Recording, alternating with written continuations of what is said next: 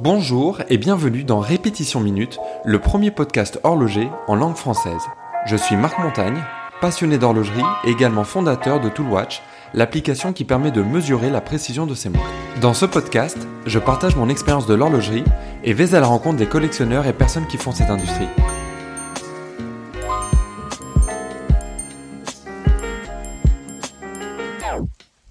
Bonjour à tous, je vous retrouve avec grand plaisir pour un nouvel épisode du podcast Répétition Minute après avoir fait une petite pause durant l'été.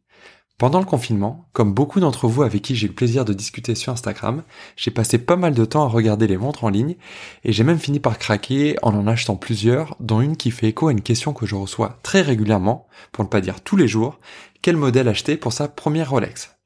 Bon déjà j'aime bien la nuance parce que quand on parle de sa première Rolex, ça veut dire qu'il y en aura d'autres. Alors vous l'avez deviné avec le titre de cet épisode, et bien que j'ai moi-même démarré il y a une dizaine d'années avec une Submariner, je vais vous parler de la Rolex Datejust, et pas n'importe laquelle, celle de votre année de naissance. Dans cet épisode, je vais vous expliquer pourquoi j'ai fait ce choix, ainsi que tous les détails à prendre en compte si vous envisagez vous aussi de vous dégoter une Datejust de votre année de naissance. Par contre, avant d'aller plus loin, je me dois de vous prévenir, j'ai déjà dû trouver trois Datejust pour des amis qui en voulaient une après avoir vu la mienne. Alors on y va. Donc déjà pour commencer, c'est un énorme classique de, l'horlogerie euh, suisse et de, et de Rolex.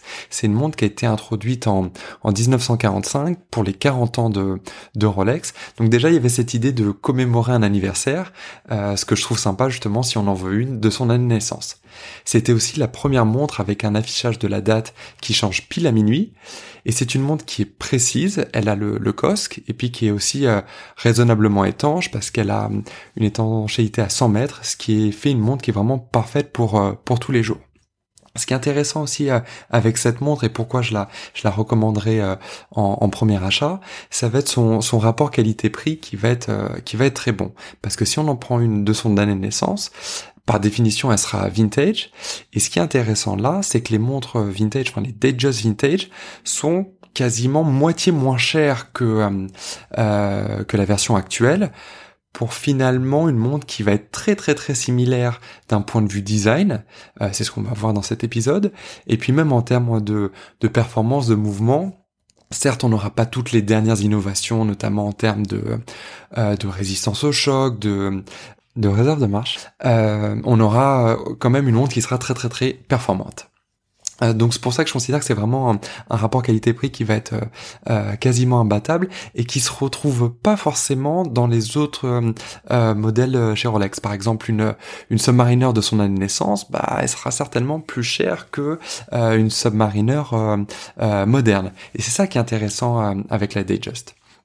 Alors il y a, plusieurs euh, matériaux qu'on peut euh, qu'on peut imaginer. Il faut savoir que la toute première Just, quand elle est sortie donc en, en 45, elle était euh, tout en or. mais alors là, pour le prix, finalement, on va avoir une montre qui va être quasiment même prix qu'une vintage Day Date, elle aussi tout en or. Et alors pour une day date, on aura en plus euh, l'affichage du, jour de la semaine. Je trouve ça un petit peu dommage euh, de n'avoir que la date en prenant une day just si on la prenait en or. Il y a aussi euh, l'option or acier, mais ça va être un, modèle qui personnellement m'attire un petit peu moins. Je suis moins fan de ces combinaisons or acier. Le marché généralement aussi est moins fan de, ces montres-là. C'est des montres qui vont avoir tendance à, à décoter un petit peu. Et sinon, il y a la version euh, acier qui est celle que, que, je préfère, qui est celle encore une fois pour une première Rolex qu'on porterait euh, euh, tous les jours. Bah voilà, c'est une montre qui est vraiment hyper hyper adaptée, qui est agréable à porter, qui est plus légère aussi que que l'or. Enfin voilà, vraiment en acier, c'est c'est c'est top. Et alors une fois qu'on a décidé euh, le, matériau, euh, la, prochaine étape, ça va être de regarder euh, l'année, donc le, le, numéro de série auquel on va pouvoir, enfin dans lequel va falloir euh, chercher. Euh, enfin, plus que le numéro de série, déjà la euh, la référence, c'est-à-dire que on connaît son année de naissance. je prends mon exemple, 1988. il existe un site oysterinfo.de qui va répertorier les numéros de, de référence et de et de série par rapport à, à cette année de naissance. Je m'explique. En 88, les numéros de de euh, euh, séries, ça va être des numéros qui vont commencer par la lettre R. Donc quand vous regardez le numéro de série qui va être entre les cornes à 6 heures, vous allez pouvoir voir tout de suite si c'est bien un numéro qui commence par R et qui est donc une montre de, 88. Ça fait plutôt bon signe que si c'était un, tout autre numéro de, série. Et ensuite la, référence, alors en, en 1988, c'était la référence euh, alors il y en avait plusieurs, mais ça va être là par exemple la, la 16030, euh, comme celle que, que j'ai au poignet. Euh, alors ce qui est intéressant avec 1988, c'est que c'était aussi une année de transition, donc il y a plusieurs euh, euh, numéros de, enfin plusieurs modèles qui ont été et plusieurs références qui ont qui ont existé. Mais voilà, tout ça dans, dans le tableau que qu'on peut retrouver sur internet, notamment dans dans le site que j'ai cité, ça va vous permettre de voir voilà quel modèle était euh, réalisé à, à, cette époque-là et euh, quel euh, modèle voilà serait authentique par rapport à, l'année que qu'on recherche. Ensuite, va y avoir évidemment la, la question du, du, diamètre. Alors, il y a eu plusieurs diamètres suivant les années, mais le plus classique, ça va être le, le 36 mm, qui est un petit peu la, je dirais le le diamètre classique de ces montres un petit peu habillées chez Rolex, je pense à la Datejust, euh, le Star Perpetual, la, la Daydate que, j'évoquais euh, avant. Les montres classiques, ça va être plutôt voilà dans les 36 mm, et puis après ça va être les, 40 mm avec les Submariner pour les montres euh, GMT, etc. pour les montres plus plus sportives.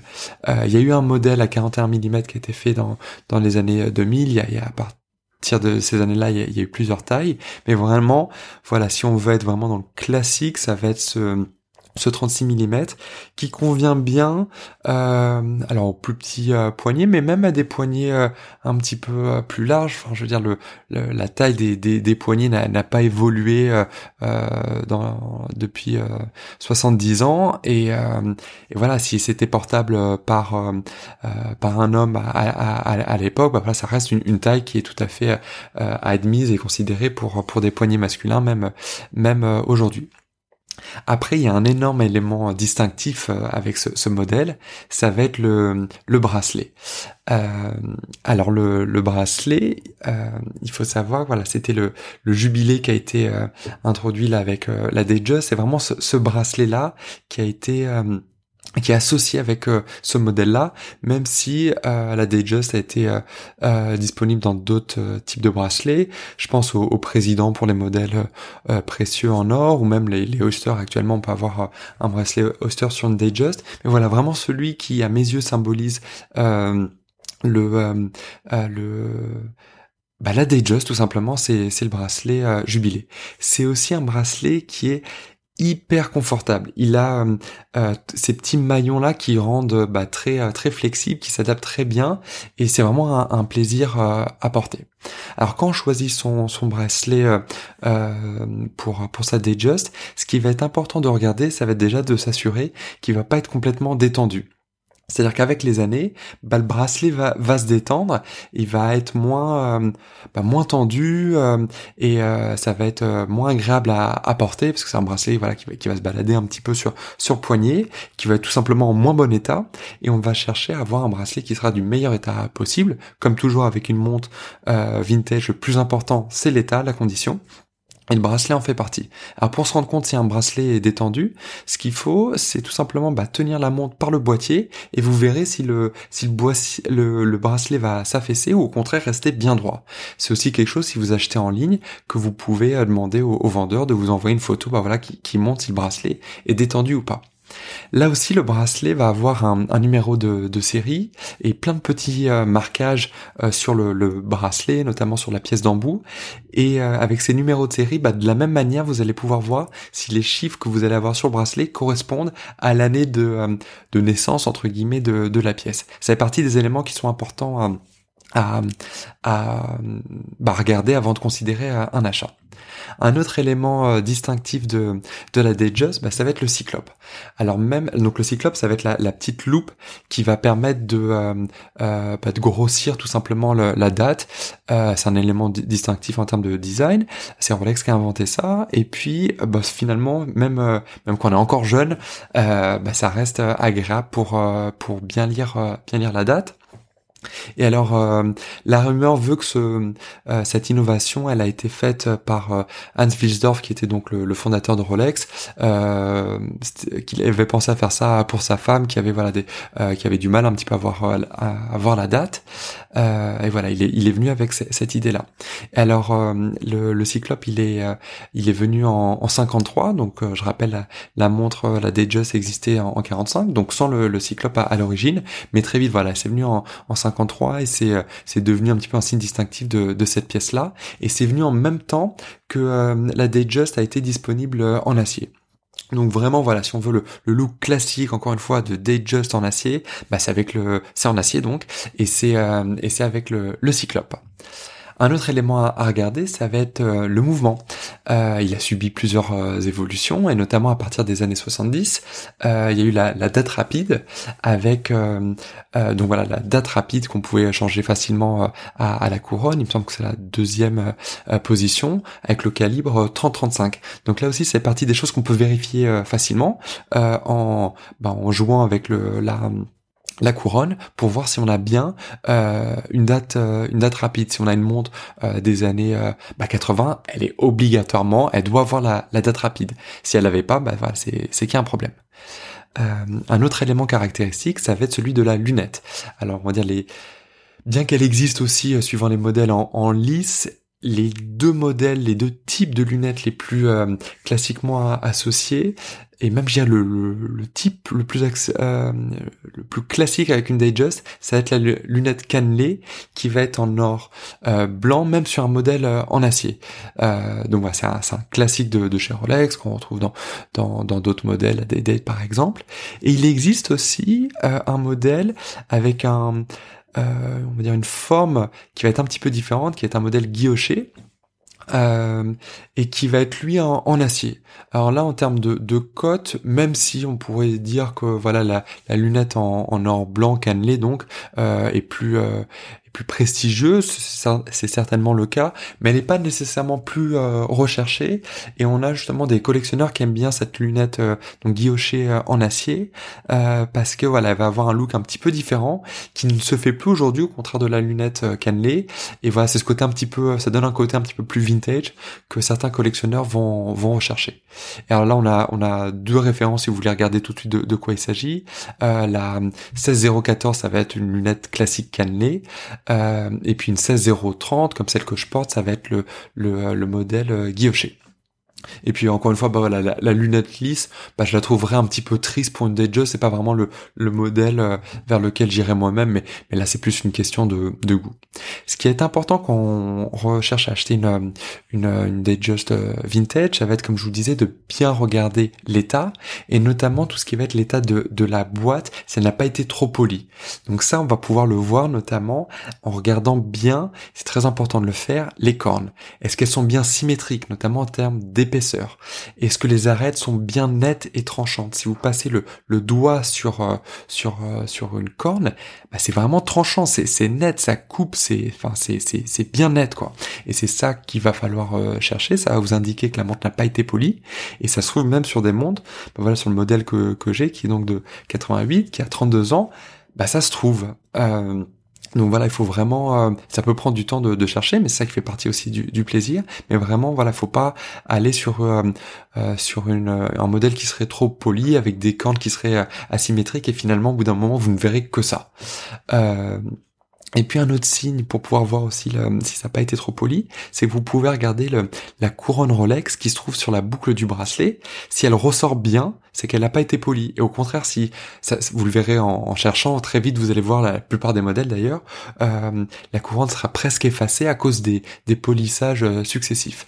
Donc voilà, c'est tout ça, c'est euh, les éléments qu'il faut avoir bien euh, à l'œil pour regarder le, le, le, polissage, pour regarder aussi la, la carrure sur les côtés. Le, le polissage doit être bien, c'est un poli qui va être qui, miroir. Donc voilà, il y a différents types de, de, de polissage. Sur, sur les cornes, ça va être un poli qui va être plus brossé, et sur la carrure, en, latéral, ça va être ce polymiroir. Et donc là, bah, comme toujours, le, le mieux, ça va être de, comparer par rapport à des modèles de, euh, euh, de, confiance, entre guillemets. Euh, donc vous êtes sûr de, de l'authenticité, de l'état, etc. Et vous pouvez comparer, et très vite, vous allez vous faire l'œil là-dessus. En ce qui concerne euh, la boîte et les papiers, bon voilà, passer, alors ça dépend de votre année de naissance évidemment, mais passer un certain âge, ça va être de plus en plus dur de trouver un modèle avec boîte et papier.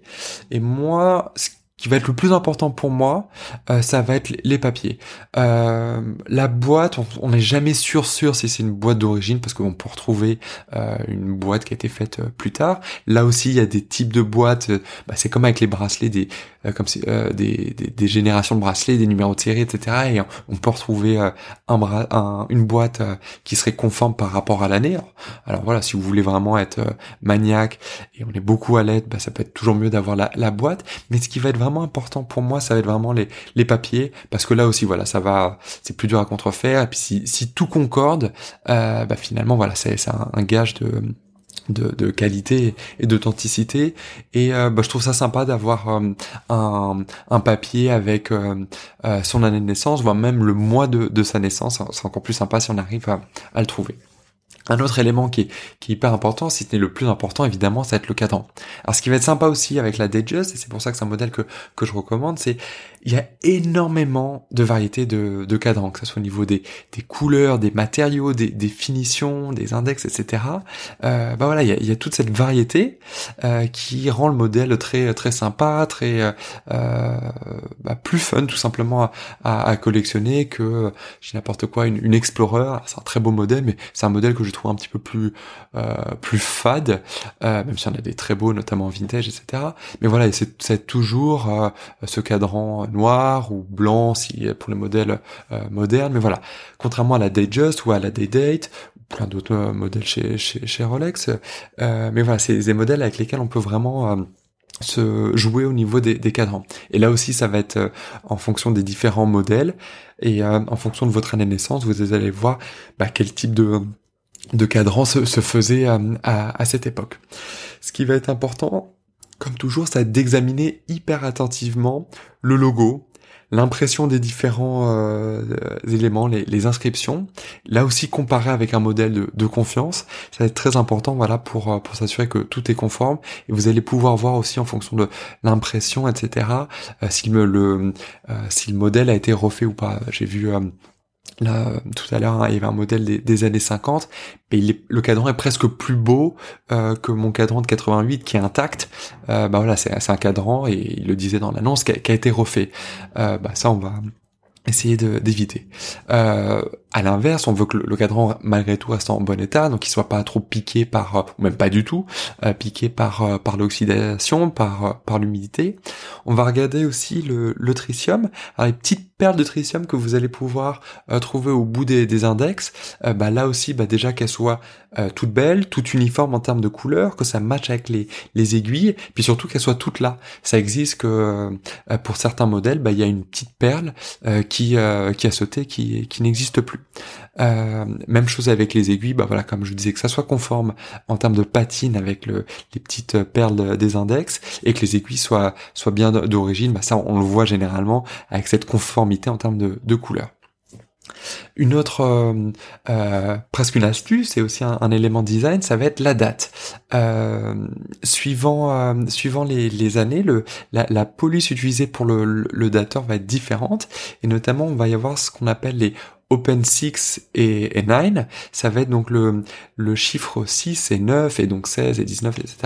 Euh, va être ouvert, c'est-à-dire que la boucle ne va pas entièrement se, se fermer sur elle-même, il y a un petit espace.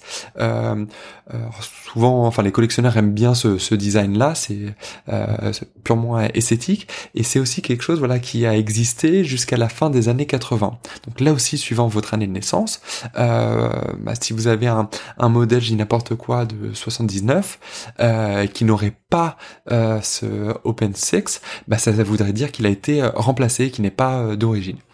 Donc ça c'est quelque chose qu'on va qu'on va qu'on va regarder, qui est très facile à, vérifier même sur un achat en ligne bien évidemment. Euh, un autre élément qui va être euh, important à regarder, ça va être celui du, verre. Euh, donc jusqu'en 88, c'est pour ça que je vous disais que c'était un, modèle de, enfin c'était une année de transition. On a un verre plexi, donc qui va être un petit peu plus épais, qui donne un petit peu ce, charme vintage, qui voilà, qui, qui est apprécié des collectionneurs. Et ensuite, on va avoir un modèle saphir. Donc là aussi, alors saphir c'est sympa parce qu'il est inrayable. Plexi, ça va être le plus le côté un peu plus un peu plus vintage qui va être euh, apprécié. Euh, donc voilà, ça fait partie des, éléments qu'il faut euh, qu'il faut regarder. Enfin, le dernier élément, je dirais, ça va être celui de, de la couronne. Euh, quand on regarde une couronne chez Rolex, il y a une petite indication pour indiquer si c'est plutôt une couronne twin lock ou triple lock. Ça va être des générations de couronnes et, et des dire des, des niveaux de d'étanchéité.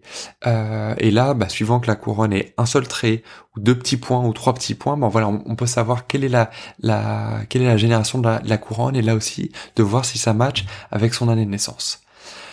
De façon générale, l'astuce, ça va vraiment être de comparer avec une montre dont vous êtes sûr de, de l'année et de l'authenticité. Et alors, si vous commencez à chercher par rapport à votre année de naissance, alors sur les différents sites de de, de, de, montres en ligne, les Chrono 24 et Watchfinder, etc. Euh, on, on, peut regarder, euh, on peut trier par rapport aux années de naissance, ou si vous voyez sur les années de, euh, sur les forums, les, de temps en temps les, les, les annonces indiquent l'année de naissance, mais tout ça petit à petit, vous allez vous faire votre œil, et ce qu'il faut, encore une fois, voilà, vraiment comparer avec un modèle dont vous êtes sûr. une bonne astuce, c'est d'aller sur un, un site de, de qualité qui est, qui est dont, dont vous êtes sûr du, du, du vendeur, et de voir un modèle qui a été vendu, par exemple, et avec de la de la bonne année et vous allez pouvoir l'utiliser comme modèle de, de référence et vous allez pouvoir euh, bah voilà comparer et petit à petit former votre œil et vous pourrez tout de suite regarder très rapidement euh, bah, les différentes euh, euh, les différentes choses qui sont importantes à regarder par rapport à votre année de naissance. Et vous allez devenir euh, un expert de de de, bah, de, votre année de naissance tout simplement. Et alors comme je disais juste avant ce qui est important bah voilà je parlais d'un vendeur de confiance là aussi le plus simple, évidemment, comme toujours quand on achète du, vintage, ça va être de, de regarder, euh, euh bah de, de, regarder auprès d'un vendeur en qui vous avez euh, confiance, notamment si vous achetez euh, en ligne et que vous n'êtes pas en mesure de, de faire les, les vérifications par vous-même. Alors ce qui est sympa avec la, la Datejust et puis tout ce que je vous ai expliqué jusqu'à présent, c'est que finalement je considère que c'est bah, un petit peu l'aventure parfaite pour rentrer dans le monde du vintage euh, chez Rolex. Parce qu'il y a toutes ces petites choses déjà à, regarder. Tiens, il y en a un autre que j'ai oublié de, euh, préciser. Ça va être l'inscription à 6 heures du, euh, Tritium ou du Swiss Made. En fonction des, de, de l'année, là aussi, il y a différents types d'inscriptions à, à, à 6 heures. Est-ce que ça va être T, Swiss T, T pour Tritium, euh, en dessous de 25 pour le, niveau tritium, etc. Euh, donc voilà, toutes ces petites inscriptions là, là aussi en fonction de l'année. Et finalement, voilà, quand, quand vous allez regarder euh, la Just et reprendre bah, l'ensemble des, éléments euh, évoqués, ça va vous donner un petit peu les réflexes finalement que vous allez pouvoir appliquer sur tous les autres modèles de, de, de Rolex ou finalement tous les, les la, logique est la même sur, sur toutes les marques, bien, bien évidemment. Mais voilà, le, sur Rolex, c'est vraiment tous ces éléments-là, le bracelet, la couronne, le cadran, euh, etc. Euh, et que vous allez pouvoir appliquer sur d'autres modèles qui, eux, vont être un petit peu plus, euh, euh plus complexes. Euh, bah, je pense, euh, par exemple, la, la, Daytona qui va être très, très, très contrefaite, qui ça va être des, des modèles qui vont être beaucoup plus chers aussi à à l'achat. Donc la DJ c'est vraiment parfait pour euh, pour se faire la main et puis pour rentrer dans dans le monde de, de, Rolex. Encore une fois, c'est une montre qui est très agréable à porter. Je considère vraiment que ce, ce bracelet là, bah, je pense c'est le plus euh, le plus confortable à, à porter au, au quotidien c'est c'est vraiment un plaisir c'est une montre qui bah voilà avec son étanchéité on peut on peut même se baigner avec on peut vraiment la la porter tout le temps c'est une montre qui est euh, qui est euh, habillée dans les les pubs vintage de de l'époque on considérait enfin Rolex considérait que c'était la montre qui était à cheval un petit peu entre la Submariner et la GMT. La GMT qui avait euh, notamment la date, le cyclope et puis le bracelet euh, jubilé. Euh, et la Submariner pour la robustesse, etc. Et, et, voilà, c'est un petit peu ce, ce côté-là qu'on va retrouver, c'est ce mariage entre ces deux montres-là, sur une montre qui va être un petit peu plus plus habillée, et une montre qui est bah, très agréable à, à porter au, au, quotidien, qui est une parfaite entrée, encore une fois, dans le monde de, de Rolex. Voilà, je vous dis à, bientôt pour un, prochain épisode. Et si vous avez craqué vous aussi, bah, n'hésitez pas à m'envoyer vos, photos sur Instagram. Vous pouvez me retrouver en cherchant euh, mon nom, donc Marc Montagne, sur, sur l'application. À bientôt Merci d'avoir suivi ce podcast. Vous pourrez retrouver les notes de cet épisode sur répétitionminute.com.